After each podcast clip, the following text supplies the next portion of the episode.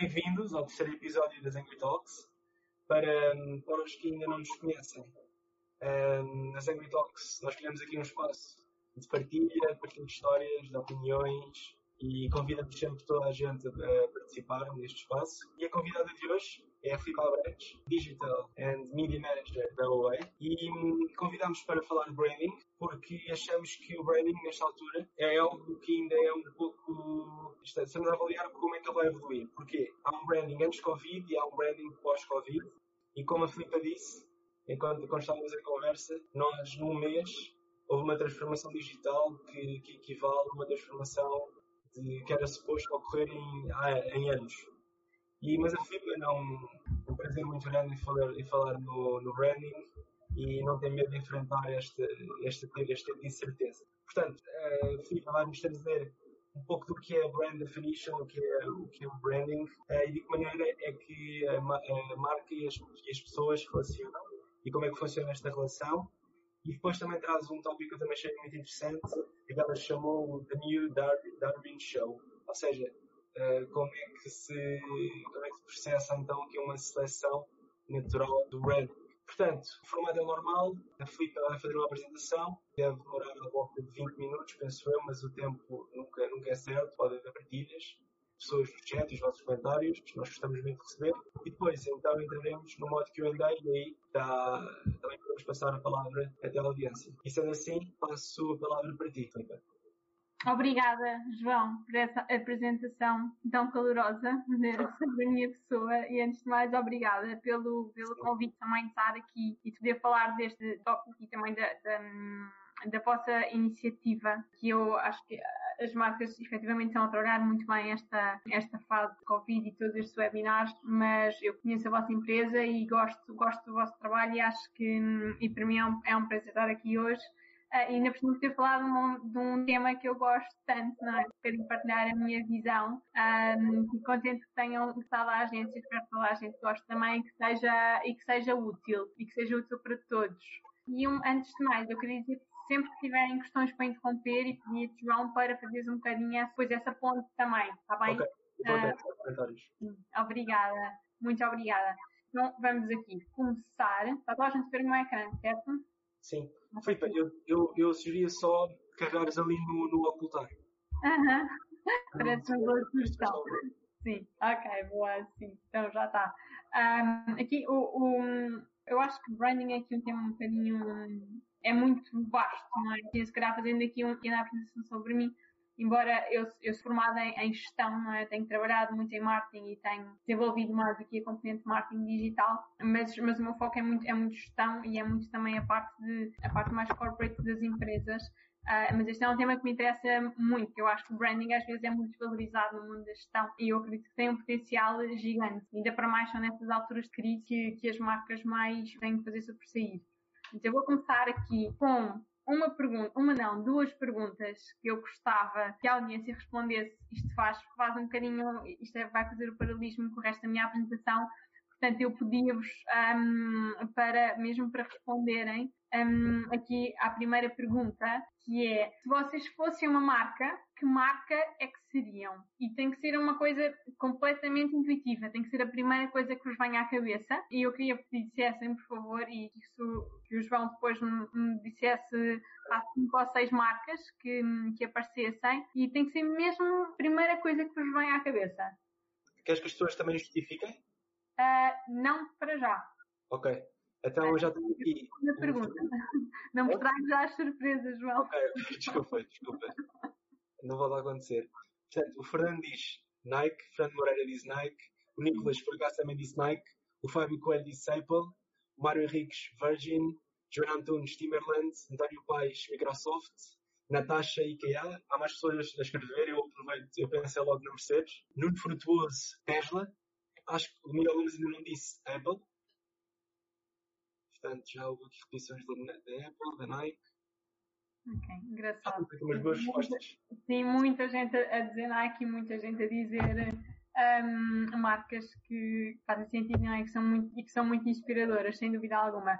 Boa, obrigada. Então, vamos aqui para a segunda pergunta, antes de começarmos o kick-off da apresentação. Agora, outra coisa. Qual é que é a vossa marca favorita? Pode ser também a marca que vocês seriam. Eu, por exemplo, eu tenho, para mim é diferente, não é? A marca que eu sou ou que me vem primeiro à cabeça não é necessariamente a minha marca preferida, mas se fosse ou seja, vocês pensassem na vossa marca favorita, qual é que era o estado civil que atribuiriam a essa marca? Estado civil vale tudo, está bem? Parece um bocado tricky, mas depois vocês vão. Eu gostava mesmo de ter aqui a vossa opinião para conseguir fazer o paralelismo com o resto da, da apresentação. Podem escolher a mesma marca, podem escolher outra, mas foquem-se aqui no Estado Civil. Que Estado Civil é que, é que seria uh, a vossa marca favorita? Ok. Já temos aqui três solteiros, o Fábio, o Coelho, o Fernando, a Elizabeth. disse Lush solteira. Miguel, uhum. Miguel Gomes agora disse. Ah, o Miguel agora está, está respondendo outra vez. Uh, da Ferrari, da marca. Sim. Ah, ok. Vodafone. Ah, o Nicolas diz União de Facto. Ok, sim. Miguel Gomes também diz casado. Até agora estão em os solteiros. Ainda há pessoas a escrever. Eu também diria solteiro. Hum, solteiro, não? É? O mundo é dos solteiros, ainda por cima agora em tempos de Covid, não é? Isto acelerou. Uh, disse, o António Paes disse Vodafone e justifica em união de Ouves? Não ouvi a segunda parte. Percebi Vodafone, justifica? União de facto. Ok. Gosto dessa, sim. Pronto. Obrigada.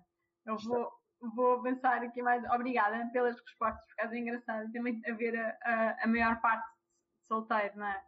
Uh, e também, mas isso faz algum fit com, com as marcas que também disseram, não é? São marcas muito wild, é difícil de, de as ver presas. Antes de passarmos propriamente dito para este paralelismo e para esta, e o porquê destas perguntas, eu queria ver um bocadinho convosco. Aqui para mim o conceito de, de brand, uh, de marca, não é?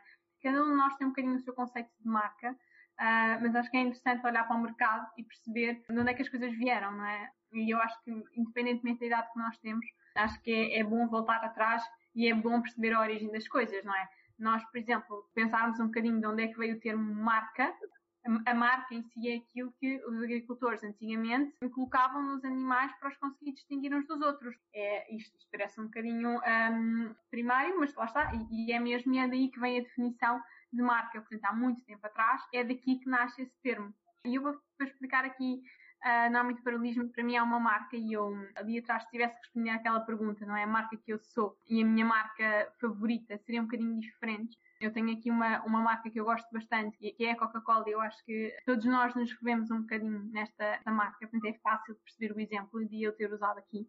Um, por exemplo, a Coca-Cola, não é? Passou por vários estágios de, de marca. Eu acho que é interessante nós percebermos, não é? Que no início, aí olhando aqui um bocadinho para uma timeline, a Coca-Cola era um medicamento, correto? Era um medicamento tinha nos seus ingredientes principais cocaína e cafeína. Daí o nome, cocaine para, para coke, não é? E a parte também da, cafeína. E eu acho que é fascinante perceber como é que isto no início era, era posto ser um, um medicamento. Depois, passado tantos anos, acaba por ser a marca que nos dá o Pai Natal como o conhecemos atualmente. Para mim, a Coca-Cola é a marca que me trouxe o Natal e que me apresenta o Pai Natal como eu conheço e como todas as famílias de todo o mundo conhecem, não é? Como é que uma marca consegue globalizar a imagem do, do próprio Pai Natal. Isso, isso define muito um, a missão e a visão desta, desta marca e também a maneira como ela teve que se reinventar e a maneira como está presente em todas as, em todas as regiões e em todas as culturas. Faz uma, uma ligeira adaptação a cada uma delas. Portanto, isto é a minha visão de marca que depois evolui aqui, obviamente. Depois eles começam, é engraçado perceber, por exemplo, fazer um tour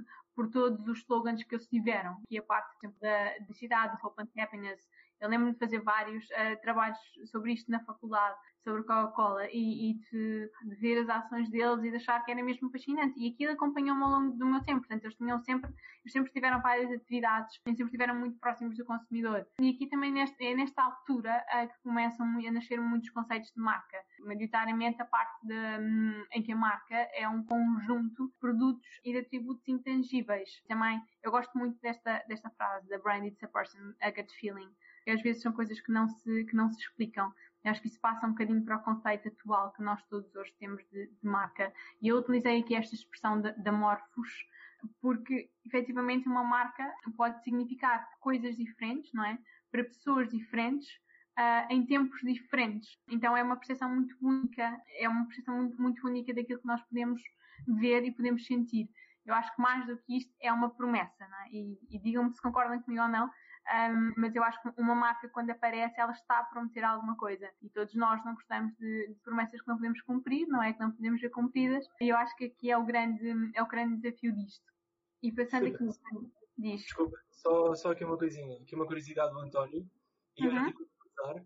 A Coca-Cola, disseste que era um medicamento e o António diz que era um xarope e que ele, ele dizia que não tinha características curativas.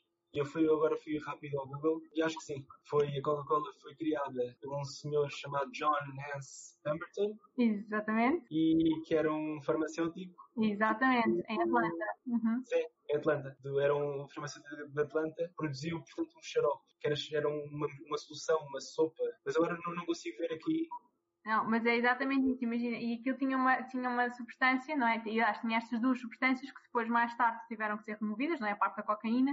A cafeína é uma coisa que, que perdura, mas inicialmente era, e eu não, não sei se vocês por acaso presentem isto, mas eh, às vezes, ainda hoje a Coca-Cola não é? tem muito doce, por exemplo, as pessoas estão com gastroenterite, ou que quando estás mal disposto, não é? normalmente até tiras o gás à Coca-Cola e bebes. Isto, as pessoas ainda fazem um bocadinho este, este paralelismo que a Coca-Cola era, era um medicamento. E é interessante perceber como é que foi a evolução não é, da marca até hoje, e depois a quantidade de, de outras marcas que também apareceram na, na umbrella da Coca-Cola, não é? um bocadinho a par da Coca-Cola, a Fanta, a Sprite.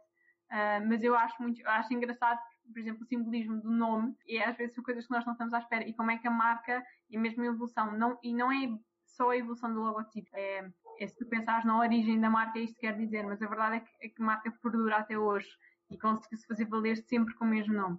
Eu acho isso de facto muito, muito interessante, para além de nos ter dado o Pai Natal, obviamente. Mas, Bueno, então, olha, vou passar aqui ao segundo slide, mas interrompam se quiserem, eu acho que é, é agir esta parte também da, da partilha toda da, da marca. Isto aqui é uma frase que uh, eu assino mesmo como a bunch of cool people, porque isto é um mix de, de, vários, de várias opiniões e de vários statements de pessoas que trabalham na, na indústria, mas eu fiz aqui um mix, então eu digo que a frase é um bocadinho de, não, é, não é bem da minha autoria, mas foi aqui uma série de combinações que acho que diz muito sobre este tema, que é os produtos são feitos, são feitos na, na fábrica, uh, as marcas são criadas na mente e são experienciadas e vividas no coração. Acho que estes três elementos são muito importantes e é o que faz e é o, e é o que torna as marcas diferentes umas das outras. E aqui. Desculpa. Hum, diz? Uh, o António está aqui a dizer, e eu já, também já ouvi falar disto, diz aqui uma coisa engraçada, diz que o único poder curativo da Coca-Cola é o poder de limpar metais. E eu, eu também já ouvi dizer que... É o poder de limpar o quê? Desculpa. Limpar metais. há quem diga que, que a Coca-Cola limpa, limpa vidros, há quem diga que metem no, nos canos para... Ele tem um, tem um poder corrosivo, não é? Sim, é verdade. Imagina aquilo que faz ao nosso estômago. Eu lembro perfeitamente Sim. nas aulas também das pessoas me dizerem isso, não é? que a Coca-Cola tem muito açúcar e tem todas as suas propriedades. Se começássemos a falar do produto, não saíamos, não saíamos mais aqui. Sim, mas, não é. Na verdade, é, eu acho que é um, é um, produto muito completo. É, por exemplo, se tu pensares, se fores para a Índia, não é? É, é, é diferente. E hoje em dia há, há, há, há, muitas variações. Depois eles também tiveram que se adaptar mesmo ao próprio produto, não é? Por causa da questão toda dos açúcares. Mas mesmo assim foi uma marca, imagina, foi das primeiras marcas a ter garrafas de plástico reciclado. Portanto, houve aqui um acompanhamento efetivo da marca e, da, e da, eles fazem-se muito valer também da receita de ouro, que é o seu produto.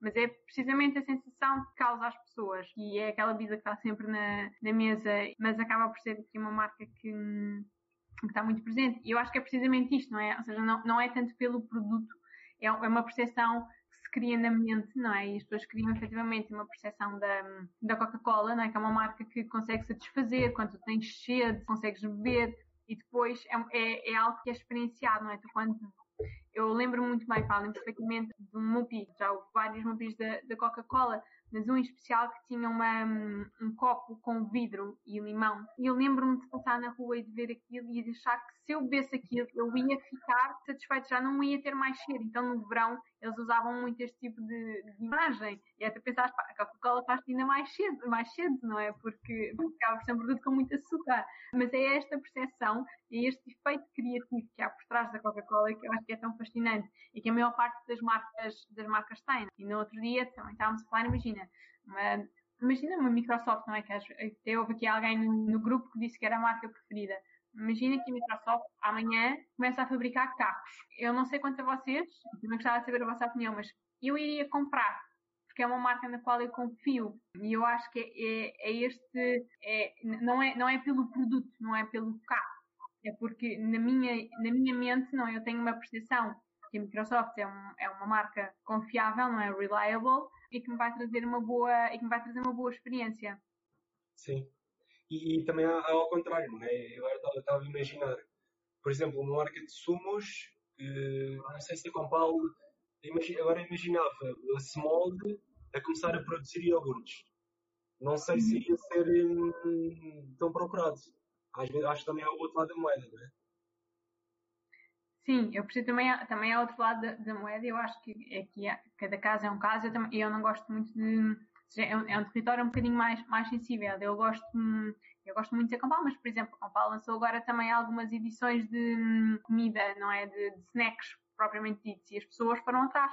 Olha, por exemplo, uma marca que eu acho que é, também é interessante, depois isso pode resultar ou não no mercado, não é? Eu achei um movimento muito interessante quando a Delta também lançou umas barritas de de cafeína, com graus de café e com cacau para te manter acordado. Portanto, supostamente eles fazem café, mas é uma marca que tu confias, ah, se eles fazem bem café, só me vão fazer bem snacks energéticos. E acho que é um bocadinho este, este acompanhamento que tem. Eu, por exemplo, eu hum, trabalhando um bocadinho mais no, no, no, mercado, no mercado asiático, é? e cá não é a mesma coisa. Estou a dar um exemplo até da China. A Xiaomi também foi uma empresa que lançou fones, etc. E depois começou a lançar carros elétricos e as pessoas confiavam naquilo para comprar, eh, também para comprar eh, carros, não é? E nós pensávamos um bocadinho, ah, se a Nike amanhã lançasse uma bicicletas, íamos comprar, pá, eu ia de certeza, tenho a certeza que era ótimo. É? E aqui muita gente se reviu com a, com a Nike. Ou se a Nike amanhã lançasse um avião, acho que as pessoas iam na mesma, ninguém ia ter medo de entrar num avião da Nike, não é? a Nike permite-nos tudo, não é? Everything is possible, portanto, as pessoas iriam confiar num bocadinho de olhos abertos, mas lá está, é precisamente por isto, não é pelo produto que é feito na fábrica, é um bocadinho pela, pela percepção que tu tens na, na tua mente. E a Nike leva-te a fazer o impossível, portanto, se a Nike te leva a fazer o impossível, a Nike também te pode levar a, a outro sítio qualquer através de avião. Acho que é. Uh, é, é um bocadinho a beleza e este sentimento das marcas que nós temos. Ok? E passando aqui agora para a próxima parte, que, para fazer o paralelismo com a primeira e a segunda pergunta que eu vos fiz, precisamente por isso, porque eu queria trazer aqui, é uma coisa um bocadinho diferente, é uma visão que eu, que eu espero que seja um bocadinho diferente e pelo menos mais, mais divertida. E acho que é a atitude que as marcas tiveram, tocando aqui um bocadinho neste período de Covid, não é? Como é que elas sobressaíram nestes últimos tempos. E para mim, eu olho muito para as marcas numa questão de relação. Eu acho que nós temos uma relação constante.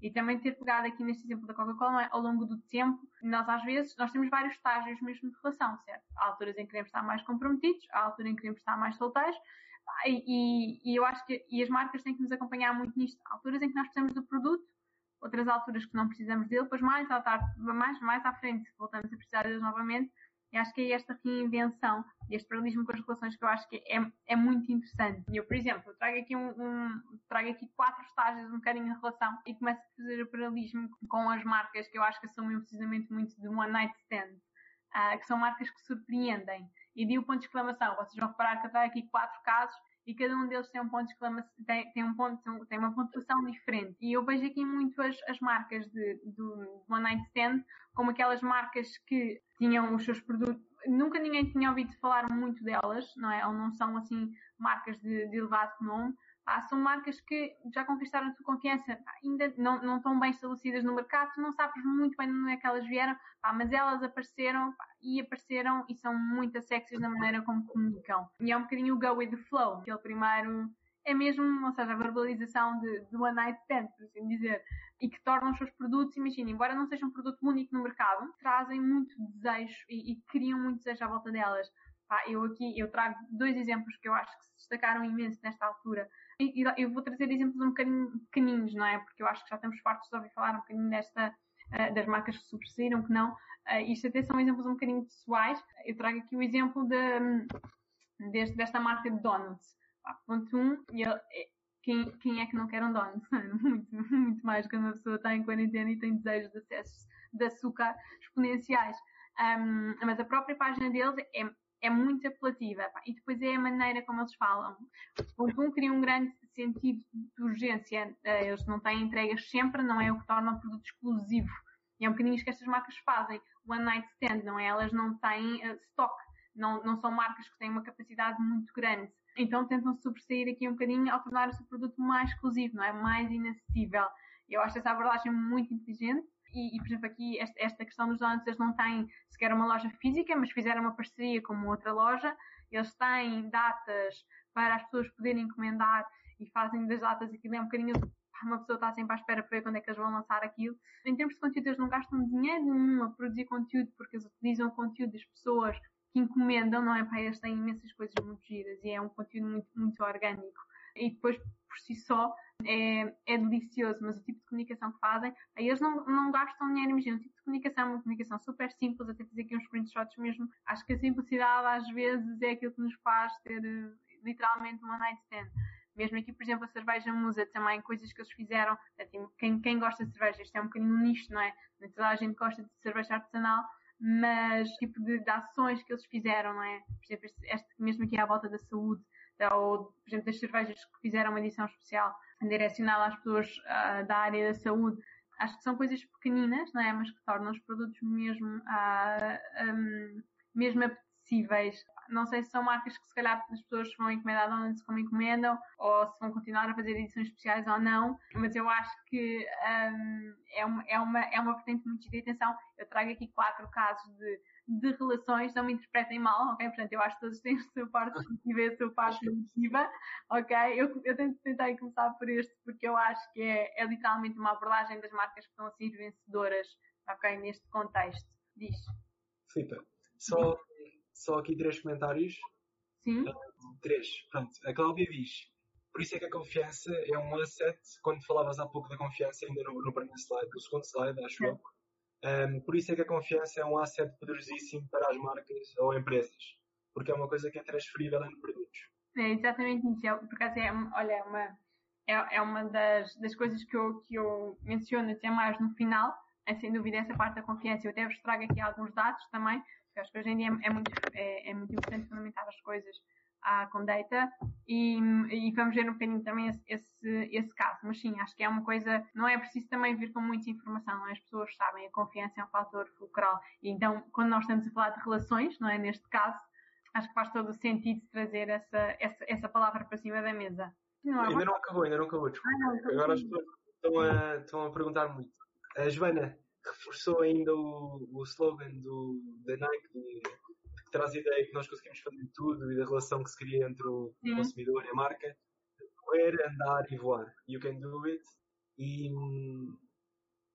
e o Fernando depois faz uma pergunta que é, ele, ele acha muito giro a metáfora do, do One Night Stand, categorizar uma marca como One Night Stand, e, e pergunta se, se é possível manter uma marca sexy e ao mesmo tempo criar loyalty. Ou seja, porque o one night stand não se cria relação, é só uma vez. Uhum.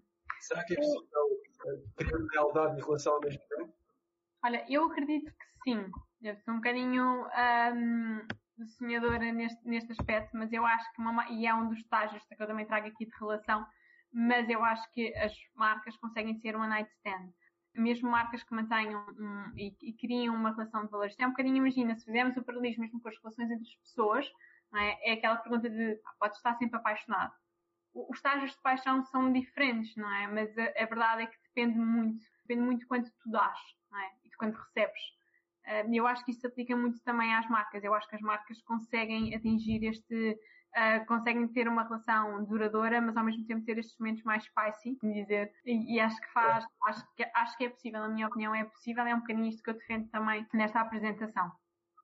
Ok, então o que estás a dizer aqui é, não vamos categorizar uma marca como One Night Stand, mas o One Night Stand é uma das, das características que uma marca pode adotar ao longo da, da sua vida são as duas, porque eu acho que, imagina, é um bocadinho isto que eu estava a dizer e que, que eu terminei este, este, slide, não é? Que é, há marcas que, por exemplo, calhar não vai haver uma urgência para estes donos. o que é que estas marcas fizeram? Por exemplo, o que é que esta marca não sei, vai, criou muito a urgência dos donuts, não é? Porque, porque tu não podes ter, não podes ter sempre, não é? Elas conseguem manter isto, não é? E podem, podem manter isto, mas eu acho que há marcas que se calhar este One Night Stand que apareceram muito nesta altura em que as pessoas precisam de coisas que não, que não existiam e há marcas que estão a entregar agora, não é? Apareceram agora e estão a conseguir entregar neste momento. Eu acredito que se estas marcas conseguirem reinventar, vão passar de uma night stand se calhar para uma relação mais sustentada, ok?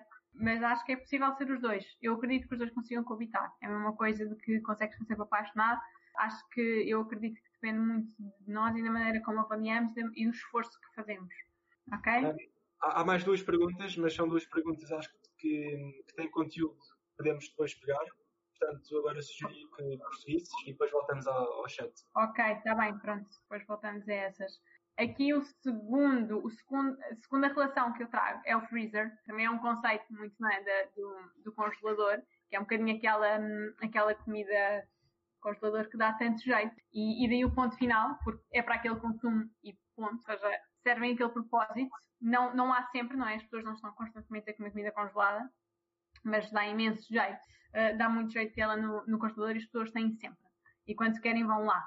E isto transpõe-se tanto no estado de relação como aqui uh, a parte das, das marcas mas há mais dois exemplos para fazer, para tentar tangibilizar um bocadinho isto. Há uma coisa que eu acho que a Staples fez que eu achei muito interessante, que é, imagina, Staples existe e as pessoas vão a Staples e a Staples comunica. Mas obviamente agora com esta questão toda do home office, as pessoas precisaram pá, de capacitar, as pessoas não têm cadeiras como deve ser, pá, normal, não é?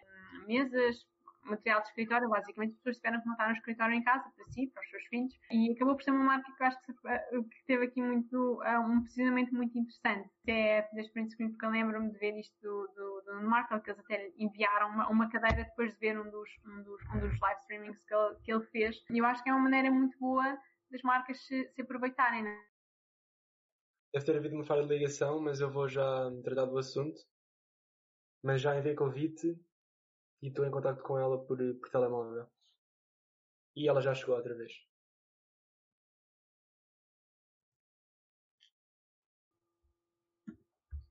Já te apanhei outra vez. Ah, sim, olá. Ah, entretanto, depois, ok, não tem aqui um problema. Pronto, boa. Não sei, digam-me se, se me estão a ver. Entretanto, eu não sei onde é que eu parei. Foi no freezer? Acho que estava freezer. Muito apropriado ter parado no freezer. Um, não sei se, eh, se ouviram tudo, se não, aqui a parte da Staples. Uh, tu, tu paraste de, eu deixei de ouvir, não me lembro bem, mas acho, acho que devias um, partir daí, da, da, parte da Staples. Sim, sim, sim, ou seja, o que eu, o que eu, este, este aqui também é muito, eu acho que é uma teoria que eu estava a falar de um da parte de, ter comida congelada, não é? Que é aquela comida que dá imenso jeito, que não é aquela comida que nós vamos, temos sempre, mas que dá imenso jeito. E eu acho que aqui a Staples fez um, um excelente trabalho nesta, nesta, altura, não é? Em que as pessoas precisam de ter, eh, basicamente, replicar os seus escritórios em casa. E aqui esta oferta também foi, foi, foi muito bem, foi muito bem jogada. Um, e esta atenção, não é? Que as pessoas têm para com, para com o consumidor. E, e, é um bocadinho também este fator surpresa. Portanto, lá está, mais uma vez, é uma marca que as pessoas vão de vez em quando, não é? Quando precisam de alguma coisa, hum, mas que cumpre efetivamente o propósito que as pessoas precisam neste momento. E outro exemplo que eu trouxe aqui é também a parte do, dos jogos para crianças, não é? E mesmo dos puzzles para, para casa. Por exemplo, toda a gente gosta de ter um puzzle, mas é aquela coisa que as pessoas vão de vez em quando, não é? Que às vezes quando é que as pessoas tiram os puzzles para fazerem em família? Pá, na altura de Natal, na altura da Páscoa, lá está um bocadinho esta teoria do congelador, não é? E eu acho que as marcas, é, esta ótica de, de comida congelada, resulta bem uh, e resulta muito bem, está a resultar para algumas uh, marcas. São os dois exemplos que eu trago aqui. Depois, Então, se houver perguntas ou assim, vai-me vai dizendo, João. Eu, entretanto, ouvi até um, um comentário que tu estavas a falar do Nicholas. Sim. Sobre a Coca-Cola. E era para dizer que é engraçado porque eu não bebo Coca-Cola. E eu, é uma marca que eu, que eu falo bastante, mas eu não bebo. Mesmo para explicar isso, que é, é mesmo a percepção da marca e não o produto em si. Uh, e acho que isso tem muito a ver também com a frase que eu, que eu coloquei no, no início, uma coisa é a percepção na mente, não é? a experiência no coração, outra coisa é o, é o produto em fábrica. Portanto, acho que, acho que é um paralelismo engraçado. Bem, agora aqui, vou passar. Mas, desculpa, desculpa. Diz. Mas agora, já, já que pegámos na questão do Nicolas, o Nicolas pergunta, o Nicolas diz que papel, pergunta, que papel deverão as marcas ter no sentido de serem transparentes e hum. publicitarem consoante o valor real dos produtos que vendem? todos sabemos que a maior parte da publicidade é mentira. Uhum. Um, exemplo, o setor da cosmética, alimentar, etc. Por isso é que eu falei da Coca-Cola. Pensei porque é um produto que não tem boa qualidade, não faz bem a ninguém, mas uh, a comunicação é completamente diferente. Uh, existe lugar para integridade e transparência no branding das marcas? Sabes que eu acho, eu acho que sim. Uh, e eu, um bocadinho, olha, pegando no exemplo do, do One são marcas que não são, imagina, questão dos, dos donuts ou muitas outras marcas, e eu, eu, também vou falar um bocadinho disso ao longo da, da apresentação, por isso é que se calhar acho que esses tópicos são super interessantes no, no final para gerar um bocadinho de discussão, uh, para eu conseguir apresentar aqui estes quatro casos. Isto lá está, isto não é uma marca lindíssima, não é? Ou seja, não, não, não é uma marca que promete mundos e fundos, é uma marca que diz, olha, eu não tenho stock, eu não tenho produto sempre, mas quando eu tiver, eu vou te entregar são marcas que não, não te, mais uma vez, não te prometem mundos e fundos, não é? E eu acho que as pessoas estão à espera disso. Eu acho que as pessoas não lidam, as pessoas lidam mal com, com quando, quando as suas expectativas são, são defraudadas. E aqui não, não é isso que acontece, porque são marcas mais reais, são marcas mais humanas. E eu acho que cada vez mais vai haver espaço para essas marcas. Isso tem um bocadinho a ver também com aquilo que eu trago no final da apresentação, mas eu acho que é um tópico que depois podemos voltar mais no final. Pode sim, ser para fazer aqui um, um, um paralelismo. Acordo, sim. Pronto, depois, aqui, isto é dos, é, é, foi dos, foi dos slides que me deu mais, mais gosto fazer, que eu acho que são as, são, é gostado de relação uh, de casamento, já não é? É muita questão de will you marry me? E eu acho que aqui se entram muitas marcas que perguntam. Daí o ponto de interrogação. Okay, eu acho que esta, esta, esta faz muito jus à pontuação e que já não sei quem é que referiu hoje uh, que a confiança, não é? Que o trust era uma, uma das maiores valências das, um, das marcas. Não é uma coisa que se ganha de um dia, de um dia para o outro. Uh, eu acho que este, este, tipo de marcas, não é? Há que te fazem esta pergunta, que te fazem se queres casar com elas, são as que estão lá tipo, para o melhor e para o pior, não é? Na saúde e na doença, como o próprio casamento. E hum, são marcas que mantêm os seus níveis de comunicação, os seus níveis também de serviço, mesmo em termos de preços, ou seja, são marcas que não se aproveitam muito da, da situação e que conseguem uh, manter aqui os, uh, os, os, seus níveis e o seu, o seu serviço habitual. E, e, para além, às vezes, até de manter, são marcas que se adaptam, se adaptam bem, se adaptam rápido e, e que têm um, sempre uma componente de solidariedade. Quem diz de solidariedade diz de educação, tem, tem uma, uma responsabilidade acrescida. Cuidam, eu acho um bocadinho o nurturing, e acho que tem muito a ver com esta expressão tem aqui esta frase que é uh, brands that ask how are you and wait to listen the answer. Uh, há muita gente que pergunta, não é? Como é que está? E o perguntar neste, vamos pôr o paralelismo dos ads e da publicidade, não é? Empurram, empurram, empurram, portanto, constantemente a invadir, ou, a invadir ou, ou, neste caso, a, a comunicar um bocadinho um, as, as suas, os seus produtos, as suas ações, e acho muito bem que o façam, uh, mas é importante também ouvir a parte da resposta. Eu acho que as marcas que estão comprometidas ouvem a resposta e esperam para ouvir a resposta. E eu acho que isto é muito importante no nosso, no nosso mercado. Eu trago aqui, uh, são quatro exemplos. Está, mais uma vez, são completamente pessoais, ok? Portanto, um, é, é, muito, é muito um bocadinho minha perspectiva. Eu trago aqui os livros. Também que eu acho que o livro é uma coisa muito confortável, não é? é e um livro é um, é um amigo. Há muito essa frase. E eu acho que as pessoas, hoje em dia, é agir perceber como é que o número de livros uh, disparou uh, e como é que as pessoas leram coisas que estavam há não sei quanto tempo para ver. E como é que um, um dos hobbies, algumas pessoas, nós não podemos fazer grande coisa, uh, é ler. Ler em conjunto, discutir livros. E eu acho que eu fiquei muito feliz com essa, com essa realização. Eu vi, por exemplo, marcas como a Bertrand e como muitas outras, ok? Portanto, não é aqui uma marca específica, Uh, mas mesmo, por exemplo, a dar, fazer webinars, como escrever um livro, uh, conversas com, com, com, escritores, com leitores, para promover aqui um bocadinho esta ação. E ao mesmo tempo cuidar também das suas redes sociais, onde passaram a comunicar mais, as mensagens que têm no dia a dia, ou seja, são marcas que sempre comunicaram, todos os dias comunicaram, todos os dias dizem uma frase com as quais o público se identifica. E agora fizeram um bocadinho mais e quiseram dar aquele extra mile. Eu acho que isso é, é, é muito interessante e são marcas que, que, que, no final as pessoas vão continuar a comprar livros, maior ou menor quantidade, não é? da, da, da tecnologia que assiste e, e da queda, por vezes, do, da leitura em papel, mas acho, acho que é um bom relacionamento, acho que é uma marca com a qual vale a pena um, casar. Aqui, outro exemplo que eu trago é, é da Control. Eu gosto, gosto muito da, da marca da abordagem. Até tive a oportunidade também de, já não sei se foi semana passada, mas de ouvir um, um webinar um, da marca muito interessante, para a rapidez de mercado, o humor, não é? A forma como eles agarram no território do humor para unir as pessoas. E eu acho que é uma marca que está lá em todos os momentos. E acho que é esta união que eles conseguem, não é? É à volta de um tema, conseguem um, um, que toda a gente concorde, não é? Entre si, uh, toda a gente percebe a mensagem, toda a gente no final se ri. E acho que foi uma marca muito inteligente na forma como, como fez as coisas e na forma, e isso nota-se muito pelos resultados orgânicos que eles têm e como estão lá também todos os momentos, portanto, isto não foi uma coisa que eles não passaram a comunicar mais agora, não, eles simplesmente adaptam-se e adaptaram também as suas entregas, também foram inteligentes, não é? Este, este post que houve aqui da, da Globo, em que o Estafeta não fazia demonstrações de utilização, foi, foi, percorreu um, meio mundo, mas acho que foi uma forma também inteligente deles de, de, de assegurar e de continuar a assegurar as suas vendas.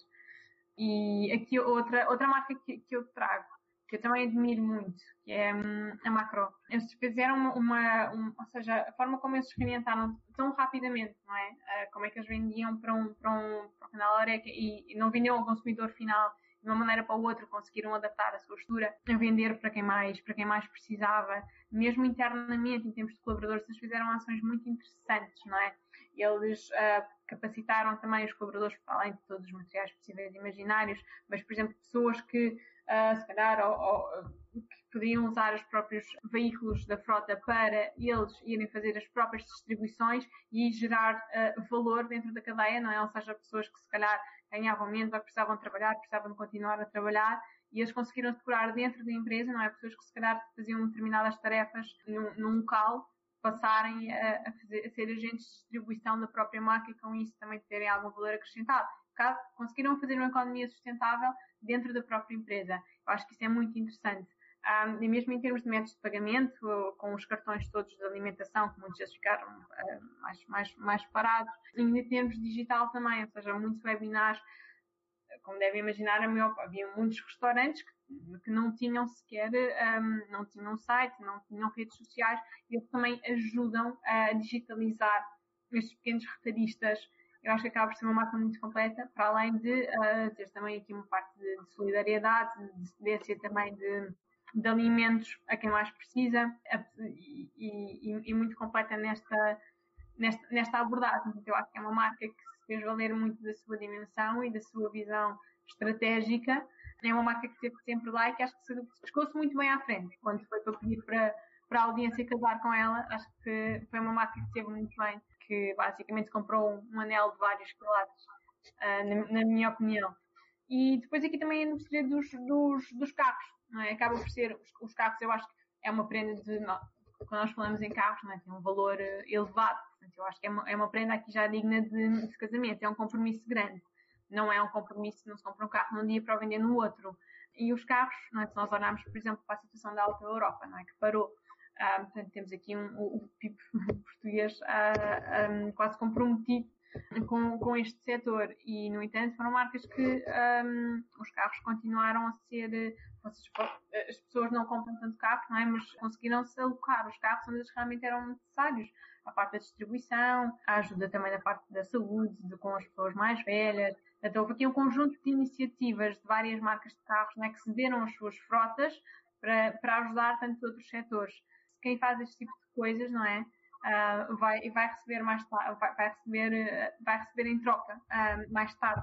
E nós pensámos também aqui um bocadinho na componente de inovação é? Os carros fizeram isso, agora imaginem o que é que é, e há, há marcas, pelo menos um, fora de Portugal, sei que há marcas que criaram stands virtuais, porque as pessoas, se calhar, não têm a possibilidade de fazer um test drive, mas nós também temos que ser inteligentes, correto? Ou seja, muita gente, se calhar, não vai usar tanto transportes públicos, vai querer comprar o seu carro, nós estamos cientes que isto é uma crise que vai para ficar e para durar, não é? E uma das, das principais, eu, por exemplo, eu não tenho carro, transportes públicos e pesei isso, não é? Na, também na minha decisão, que é uma pessoa pensa que se calhar vai, vai ter que comprar um e, e a pensar, ok, quem é que esteve presente neste momento, quem é que fez este tipo de ações. Um, e acho que são marcas que, que estão lá e que, e que querem ser confiadas para depois mais tarde investir, investirmos nelas. Acho que também é um, é um setor que esteve muito bem uh, e muitas marcas tiveram, tiveram relativamente bem. Agora, passando aqui para o meu último estágio, ok, portanto, tivemos aqui estes três, do One Night Stand, do Freezer e do Will You Marry. Há aqui uma que eu acho que é interessante e que a maior parte das pessoas não tem bem noção da idade das audiências, mas me vai perceber que é um bocadinho um, estes relacionamentos à distância. E eu acho que, e aqui as reticências, porque uma pessoa nunca sabe quando se mete no, no relacionamento à distância se as coisas vão resultar ou não. E são, porque normalmente são relações que nascem já da, da sua na adversidade, não é? E eu acho que um, houve marcas muito inteligentes e muito rápidas. E, e, eu trago aqui três descrições, não é? São, quando eu digo brands that go for it, são, são marcas que, que se adaptaram rápido, que, querem, que promovem aqui um bocadinho a parte da, da união e que cresceram através das necessidades momentâneas das pessoas. É importante é que mantenham isto no futuro, porque as necessidades vão se alterar, mas temos aqui, por exemplo, o exemplo da, da Time Out. Eu achei este exemplo genial, não é? Da Time Out para o Timing e como é que é uma, é um, é um repositório de conteúdos, é uma revista tanto em print como online, e eles mudaram rapidamente os seus conteúdos todos online e dicas, eles sempre, ou seja, eles vivem de fazer dicas posterior, não é? Para irmos visitar, para irmos fazer, para irmos ao restaurante X, e como é que de um momento para o outro é tudo dicas para fazermos em casa. E esta mudança de mindset ainda por cima calhou, calhou bem com o nome que eles tinham, acho que é, é interessante e conseguiram juntar-se e conseguiram se adaptar muito rapidamente. Depois temos marcas também como, como o McDonald's, que, que, promove esta core e aqui a promessa de branding, e nós falámos em promessa no início da apresentação, a promessa da McDonald's é muito promover bons momentos. É também momentos um bocadinho de felicidade, mas aqui bons momentos. E, e foram, foram úteis e mesmo à, e mesmo à distância conseguiram, consegui, conseguiram dar uh, e conseguiram manter uma relação à distância. Eles próprios usaram isto no slogan que eu achei, achei engraçado e acho que pode fazer aqui o fit. Outra, outro dos setores que eu achei fascinante foi a parte das flores. Uh, as flores são, e mais uma vez, não é? as flores aparecem com esta, surgem desta necessidade, não é? As pessoas estão à distância e por isso querem, um, querem enviar flores ou seja, querem ser lembradas e querem se fazer lembrar. E é interessante, não sei se vocês já viram os preços das flores, mas efetivamente dispararam, uh, dispararam bastante e a pensar como é que uh, há algumas floristas na cidade, há, há várias espalhadas pelo país, mas como é que de um momento para o outro isto esgotou de tal maneira e o que é que, o que, é que estes negócios fizeram para que isso acontecesse? Foi uma necessidade que surgiu, uh, surgiu mais agora e as pessoas gostam desta, destes meninos, não é? desta parte da, da partilha, pá, e a pensar que não havia uma logística enorme para isto. Estamos a falar de, de negócios uh, muito pequeninos. E eu gosto muito desta agilidade que houve, por exemplo, da, da parte das, das floristas de, uh, pá, de fazerem lojas, por exemplo, pop-up, muitas delas também de fazerem uh, entrega, não terem sequer uma, uma loja, terem fechado a loja, mas continuarem a fazer entregas. Eu acho que esta adaptação é muito, é muito importante e, e esperemos que não seja só uh, neste momento, porque as flores, obviamente, são coisas quando as pessoas fazem anos, etc. Mas eu gostei da parte da digitalização da forma como elas conseguiram fazer aqui este get together.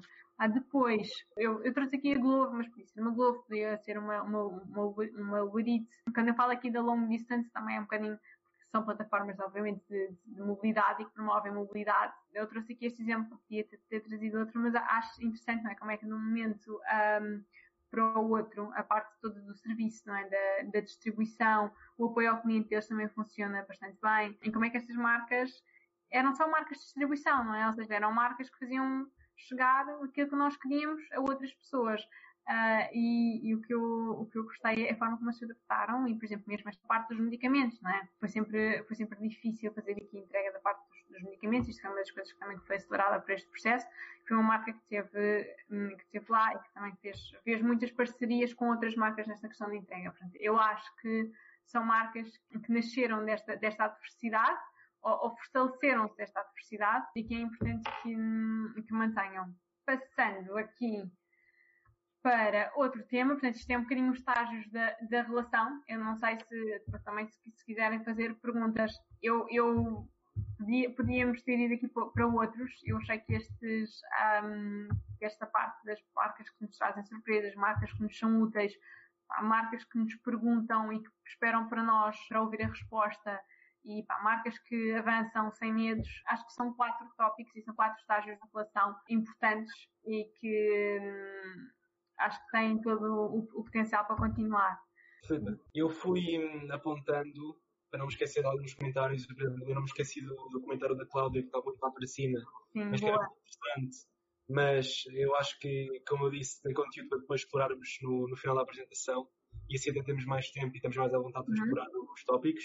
Uhum. Mas, por exemplo, a Beatriz Carvalho, já que estamos a falar agora de casos específicos, diz que a Control foi inteligente em trabalhar o seu branding na medida que se preocuparam em colocar-se na posição dos consumidores.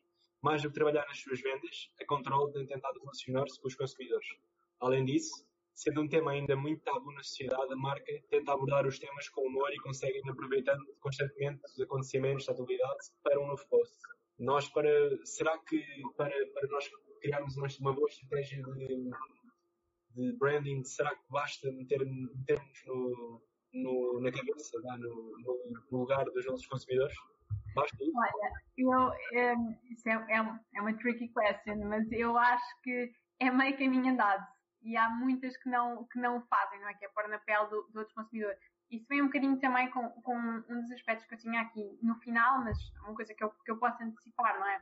A parte de hierarquia, não é? Repara, o que é que aconteceu a estas marcas?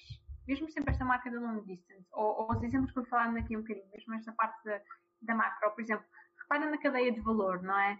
Tu tens, um, tu tens gestões de organização de topo, não é? Depois que têm uma equipa de marketing, depois contactam com agências, depois há, há, todo, há, toda uma hierarquia muito grande até chegar ao consumidor final, não é? É um funil, uh, lá está, é, o, é o funil e é o percurso do consumidor, não é? Consumer path, que, que por vezes é gigante. E o que aconteceu é que as coisas, neste mês, nós sancionámos, aconteceu tudo tão rápido que as pessoas não tiveram tempo. O que é que teve a acontecer? As pessoas tiveram que encurtar, não é? As pessoas tiveram que ir diretamente à fonte. Quem é a fonte? São os seus consumidores. E eu acho que a melhor influência, a melhor comunicação eu acredito numa palavra de ordem e para mim a palavra de ordem das empresas e do marketing é empatia. E daí, isto tem muito a ver com a pergunta que eu vos fiz no início, não é? Qual é que é a vossa marca favorita? A maior parte das pessoas, a primeira marca que veio à cabeça é uma marca com a qual vocês se identificam de alguma maneira, não é? Um, se identificam ou gostariam de se identificar, mas é, é, é, muito este, vem muito de dentro. Eu acho que a empatia é muito importante. E esta empatia só, só se consegue com uh, quando nós ouvimos e, estamos, e tentamos estar dentro da mente dos consumidores. Eu acho que é uma coisa, eu sempre trabalhei em, em, em consumo, já coisas em B2B, mas sempre trabalhei em consumo. E eu sempre tive esta abordagem das empresas onde trabalhei, que é, isto, é, todos nós somos consumidores, certo? De qualquer coisa, não é? Se uma pessoa trabalhar na control, se uma pessoa trabalhar uh, na macro, não é? nós consumimos comida, nós consumimos, nós consumimos produtos tecnológicos, Uh, nós consumimos flores, nós consumimos McDonald's, nós consumimos. E, e, todos nós somos os nossos. Somos, somos também consumidores, não é? Portanto, acho que acaba um bocadinho às vezes parar, às vezes o ritmo frenético das, das marcas não o permite, mas parar e entrar dentro da.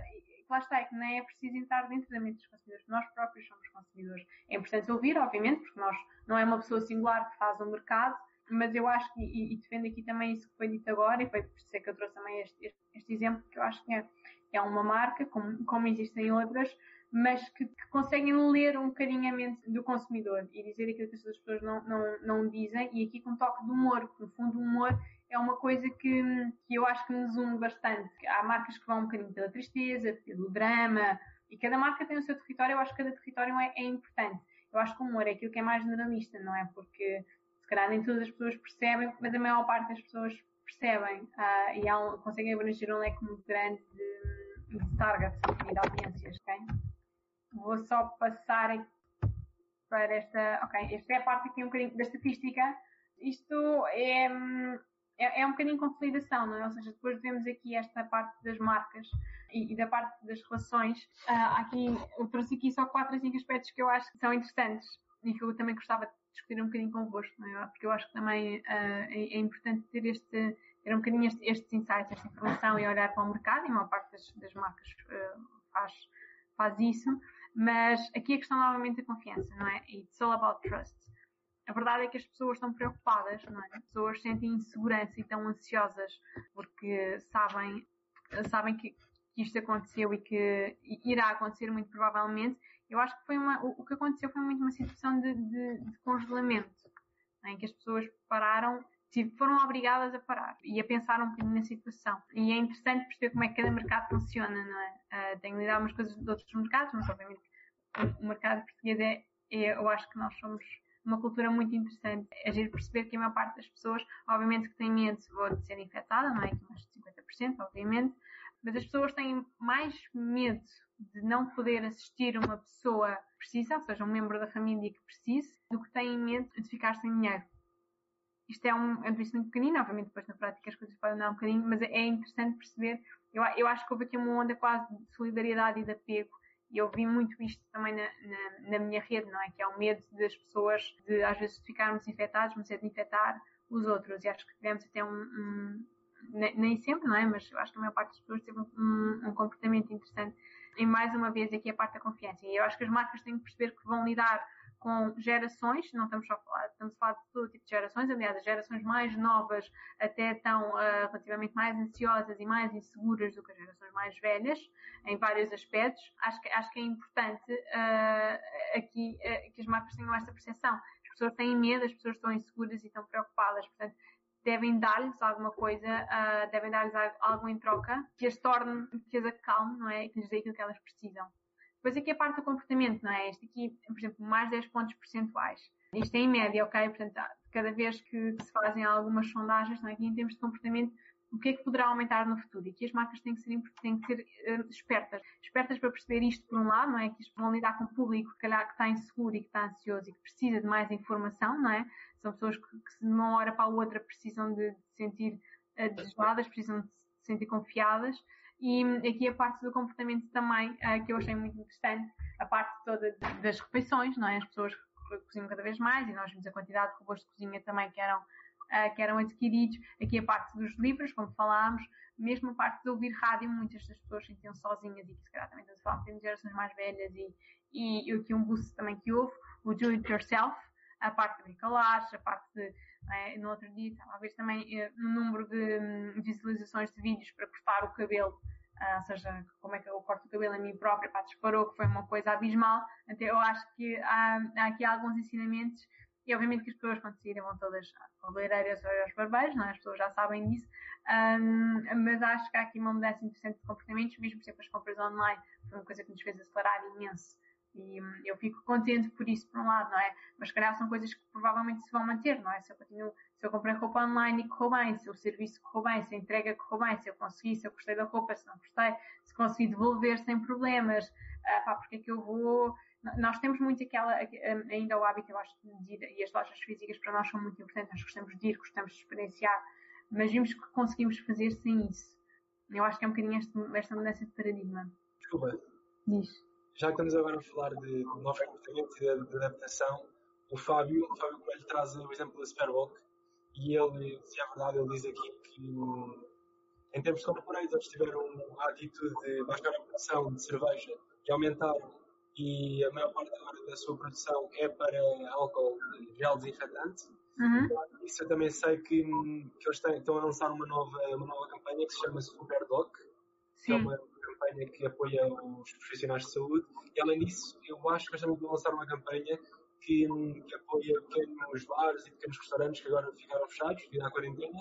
De alguma maneira, agora não me lembro bem, mas eles dão-nos algum apoio, a mesmo em termos de, de fornecedor, de fornecimento de fotografia, etc.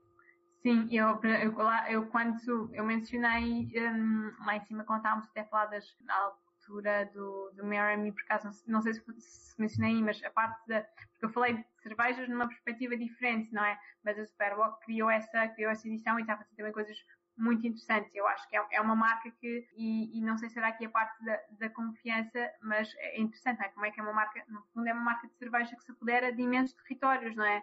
Durou-se um bocadinho quase aqui desta parte da, da solidariedade, do, do pessoal, do pessoal médico, da parte também da produção em fábrica, como muitas outras o fizeram. Eu achei muito interessante esta, esta, esta rapidez com que as marcas se prontificaram a ajudar. Uh, espero que seja uma coisa que, que, se mantenha, mas também vou falar disso um bocadinho mais, mais à frente para fechar aqui o tema. Uh, aqui são mais estas duas estatísticas, é um bocadinho a, a, parte de lembrança, não é, de marca. Eu tenho aqui, mesmo através de sondagens, não é?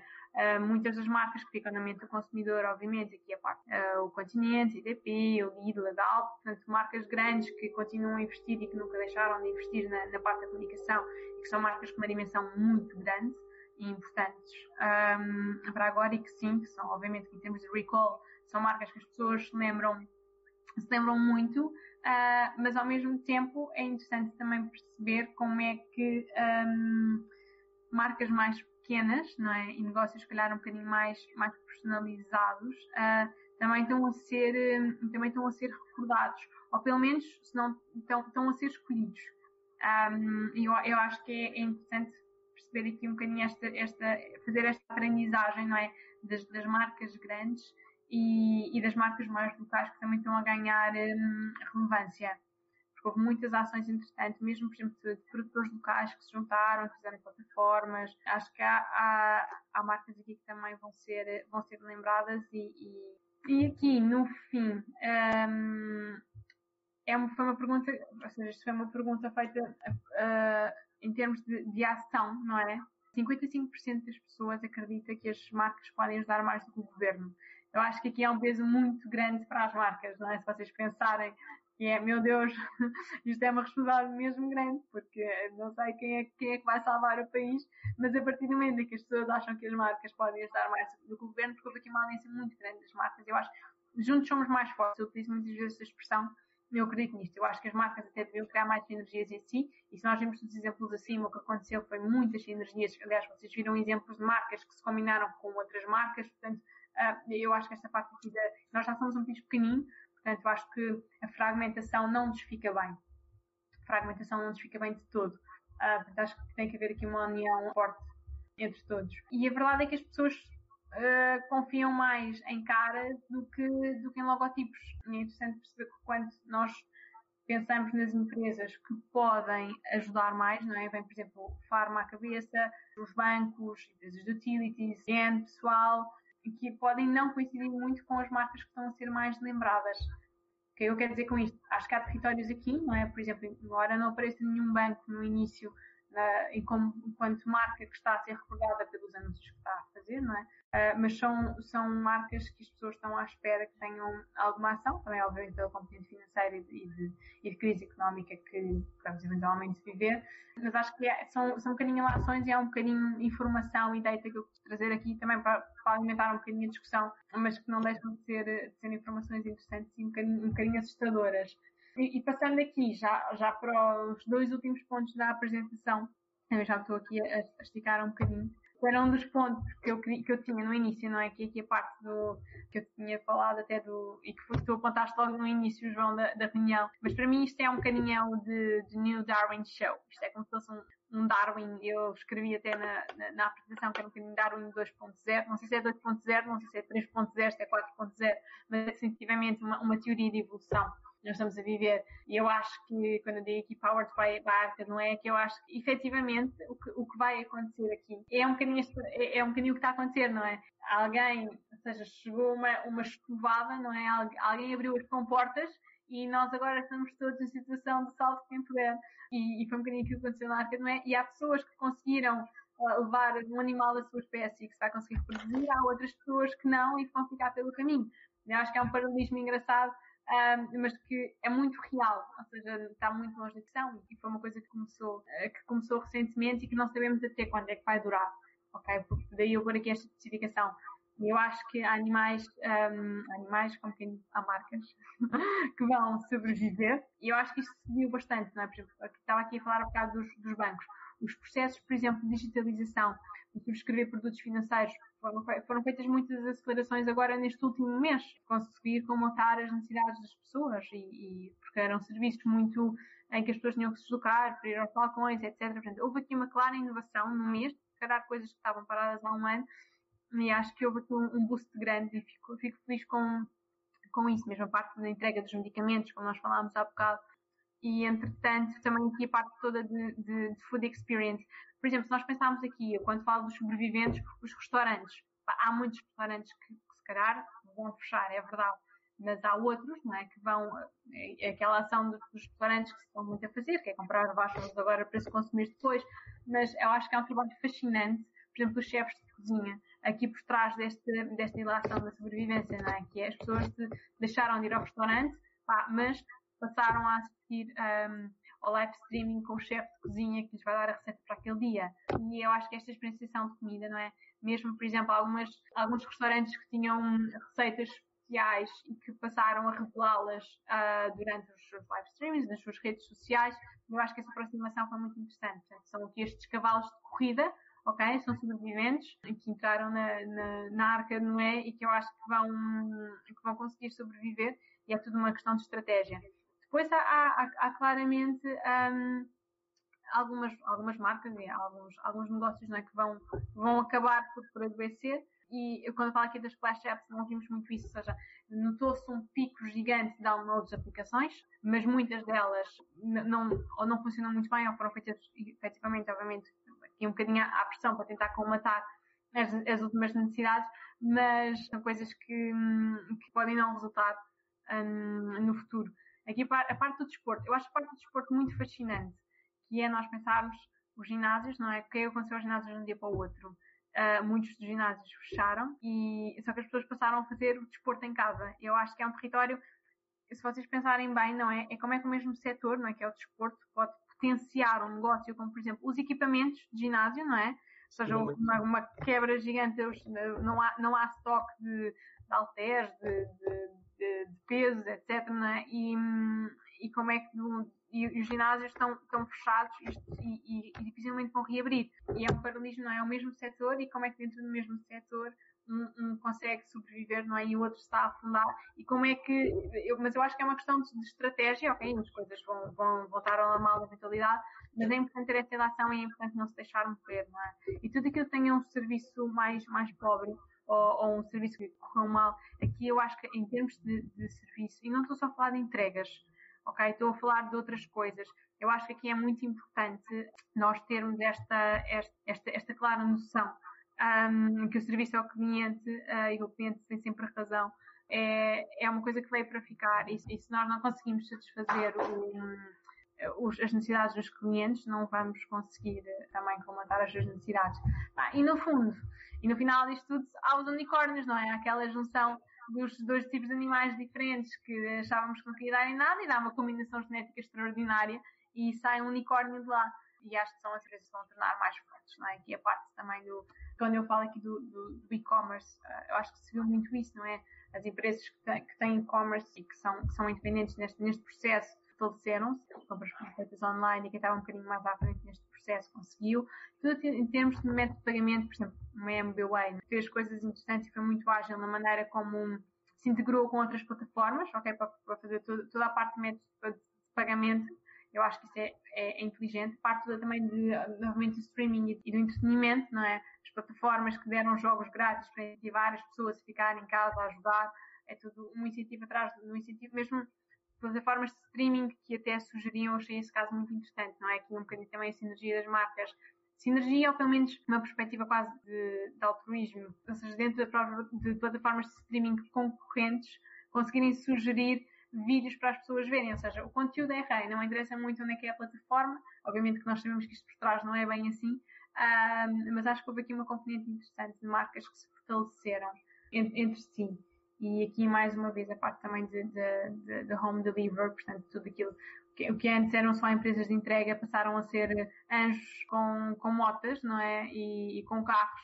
De um momento para o outro, as pessoas viram sem poder ir a lado nenhum e precisavam urgentemente destas pessoas. E, e, isso fez com que elas virassem unicórnios, portanto, esperemos que elas mantenham esta magia. E no fundo, isto é um bocadinho o último slide, é um bocadinho o slide de conclusão, ok?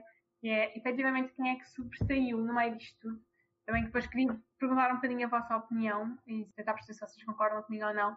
Mas no meio disto tudo que se não é? Foram as pessoas, foram as marcas, foram os influencers, não é? Um bocadinho os, os, os próprios evangelistas eu acho que aqui, e não sei se alguém concorda comigo ou não, mas eu acho que os verdadeiros heróis foram, foram as pessoas reais, não é? Foi a pessoa da mercearia, foi o condutor, foi o pessoal, foram os enfermeiros, foram os médicos, foram o segurança que teve que ficar à porta, foram os músicos, foram os chefes de cozinha, foram aqui as pessoas também de rádio que estiveram com as pessoas animais. Portanto, eu acho que muitas vezes, e por exemplo, este exemplo dos ginásios, eu vejo muito, acho que houve muito mais PTs, por exemplo, a sobressair do que propriamente um nome do, uma marca de ginásio em si. Acho que o ano esteve muito nas pessoas. Outra das coisas que e é, é, o segundo ponto aqui de, de, conclusão, que é o play with the core. O core é tudo aquilo, não é core business, é, é o básico, é o core do negócio. Eu acho que aqui a parte toda de informação, de educação, de amplificação. Eu, quando eu ponho aqui put up the basics, é mesmo, havia coisas, por exemplo, o processo de lavar as mãos. O próprio processo, por exemplo, de pôr uma máscara. As pessoas tinham máscaras nas empresas e muitas das pessoas não sabiam como pôr uma máscara como deve ser, não é? Portanto, há toda aqui uma questão de uh, do que é que é a gripe, o que é que é um vírus, o que é que é uma bactéria, uh, coisas que, que, saíram agora um bocadinho para que as pessoas estão mais, estão mais atentas. Portanto, às vezes é, são coisas básicas, mas que têm que ser, um, têm que ser cumpridas. Depois há outras marcas a fazer um bocadinho a amplificação destas coisas que parecem básicas, mas que têm que continuar a ser ditas. E eu disse isto um bocadinho ali atrás e, e, e, volto a referir. Eu acho que o problema do ser humano é que nós temos memória curta, ok? Acho que é mesmo o, o nosso grande problema. E eu acho que é importante nós pensarmos se vamos continuar a cozinhar, não é? Vamos continuar a brincar com as crianças, vamos continuar a sair e correr no parque, vamos continuar a valorizar os produtos locais, tudo com umas, um conjunto de questões que eu acho que nós temos que nos responder e que, as marcas também têm que responder, no fundo, ou que têm que ajudar os consumidores neste processo. É aqui um grande, um grande trabalho de educação entre ambas as partes. E, no fundo, a parte da inovação e da aprendizagem inovar e aprender outra vez. E, e, errar por vezes e voltar a tentar.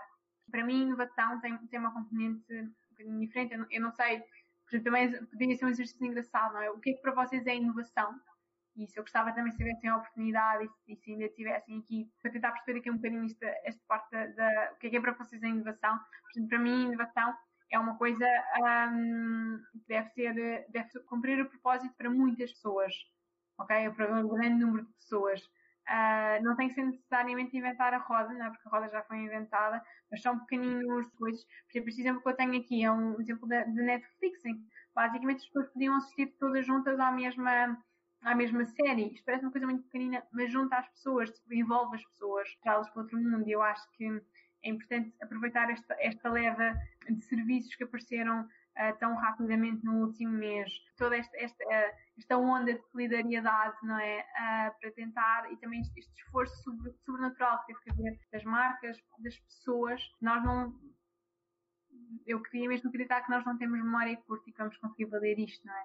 E que um, vai haver efetivamente uma discussão, ou vamos deitar tudo a perder daquilo que aconteceu no, nos últimos meses, não é? Eu quero acreditar que não, quero acreditar que vai haver aqui uma, uma discussão na educação, na saúde, na parte do teletrabalho também. São setores que se vão ter que reinventar, que se estão a reinventar e que não podem parar. Portanto, acho, que é, é, acho que é a mensagem que eu querer terminar aqui um bocadinho isto. É, é efetivamente, da, da parte das, das marcas, é, é o digital vai ajudar bastante. E, e, nós vimos isso, não é? O digital e não só a parte toda da atividade, e eu acho que também eu pus aqui o Human Mode, porque eu acho que é importante nós ativarmos o modo humano. E a pergunta é que ninguém tem resposta, não é? O que é que vai acontecer? Ninguém sabe. Ok, isto é uma adaptação de uma música que eu por acaso gosto muito, não sei se vos diz alguma coisa, mas eu acho que nobody knows it. Quando eu digo aqui para ficar a Secret Smile, eu acho que isto é componente das marcas, certo? Portanto, eu acho que as marcas têm um sorriso próprio e têm essa, têm essa magia de, de provocar esse sorriso nos consumidores.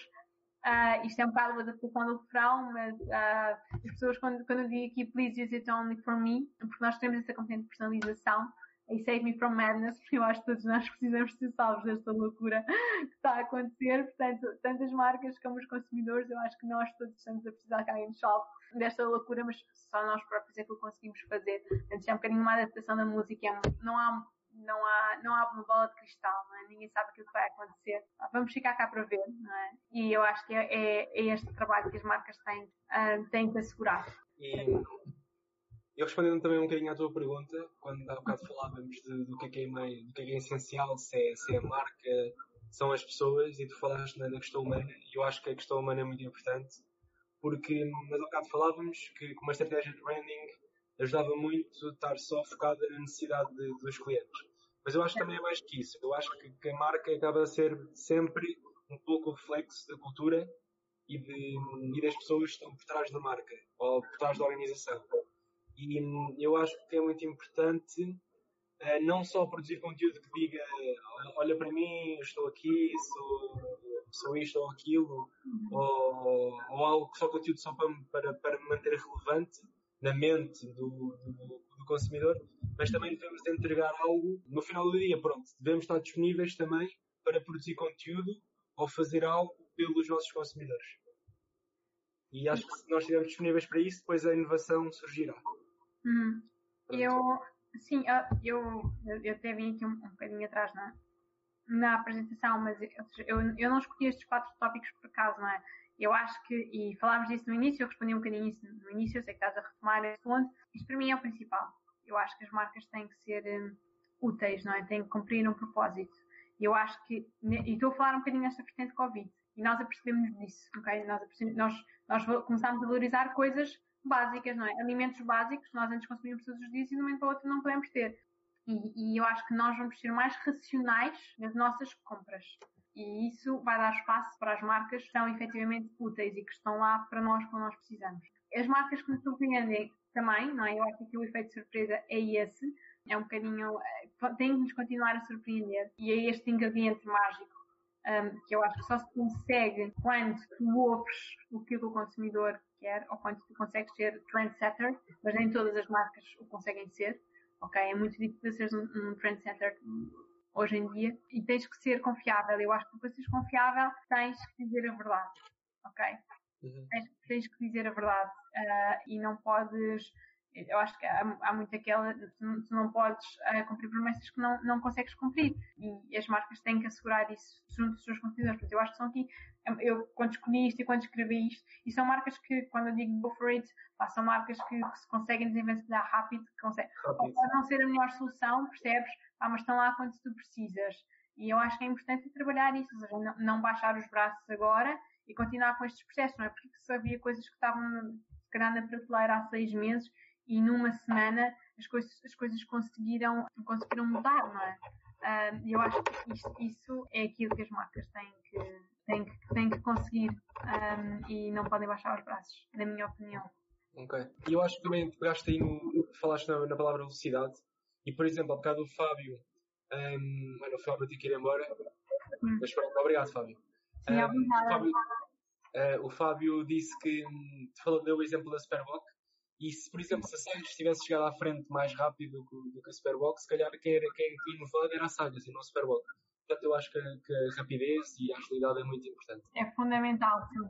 Eu acho que a parte da rapidez e da agilidade é, é muito importante e lá está, não um bocadinho a forma como as coisas são feitas. Eu acho que fazer é, é melhor do que não fazer.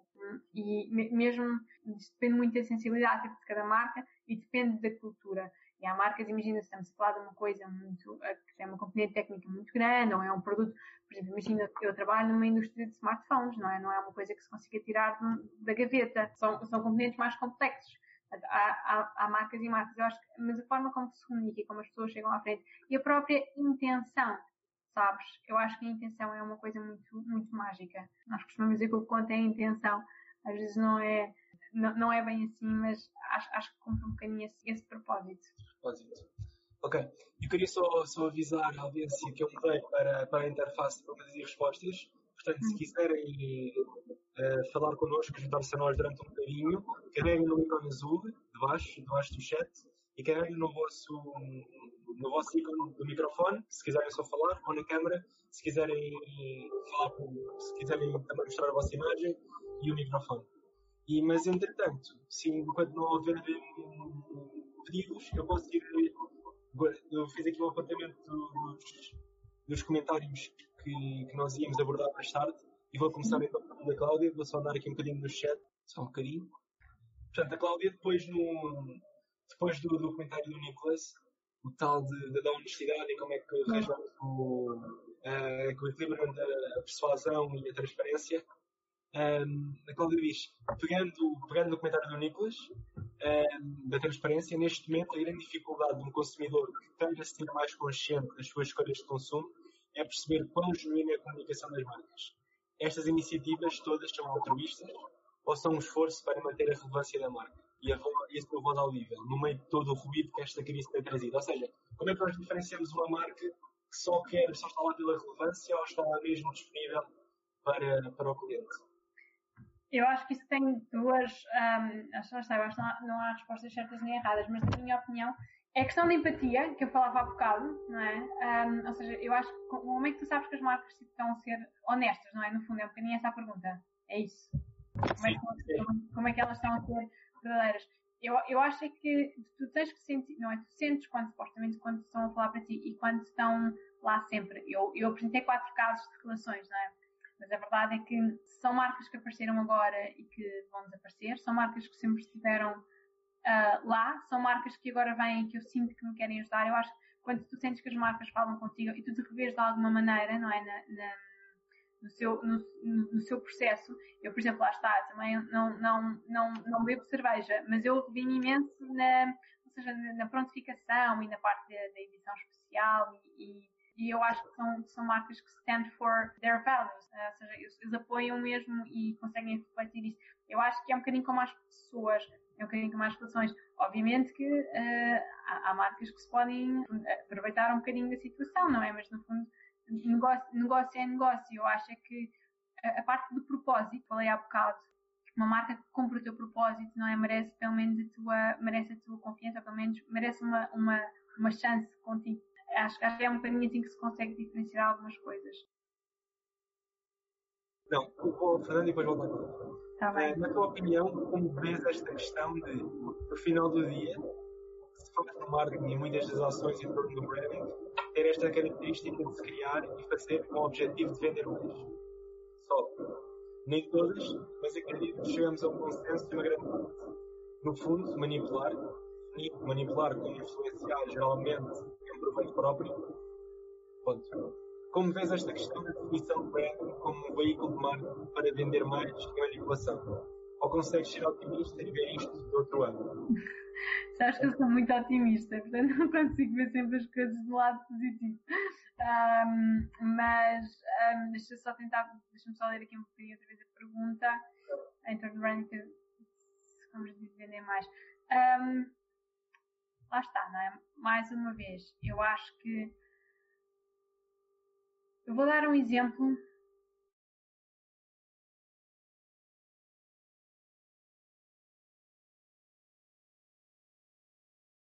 Afinal, acho que não. Afinal, não dá o exemplo. Um, então, vamos esperar mais um bocadinho, mais uma vez. E, mas estamos bem enviados porque já temos vários comentários no chat. Já está outra vez. Estás-me a ouvir, Filipe? Agora estou, sim. Boa. Boa. Agora estou. Foi. Um, estava a ver um, um comentário em termos de manipulação.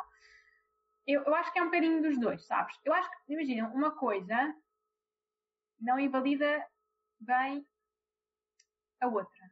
Estou a pensar, por exemplo, em determinadas marcas que disseram, olha, compras, uh, imagina, três ou quatro um, puzzles ou jogos para crianças ou etc. E em troca tens um desconto numa bicicleta para o teu pai pedalar em casa. Ou seja, um bocadinho, houve marcas que fizeram um bocadinho esta, esta, esta, esta associação entre uh, vamos tentar vender mais quantidades, mas com isso também te estou a oferecer uma coisa que o teu pai pode usar ou que o teu filho pode usar. Não é? Um bocadinho este misto. Eles aproveitaram que as pessoas estavam todas em casa, não é? E estavam em família e que os miúdos precisavam de brincar e os pais, calhar, também precisavam de fazer exercício porque senão também iam dar em doidos.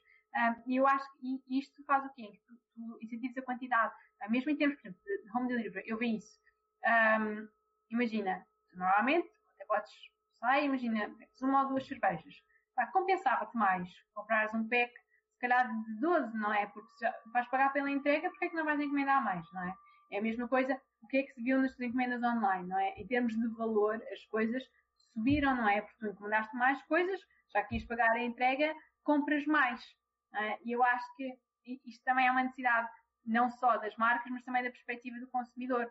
Porque a verdade é que as marcas prestam serviços, certo? E esses serviços têm que ser pagos. Portanto, eu, eu acho que há aqui uma estratégia das marcas.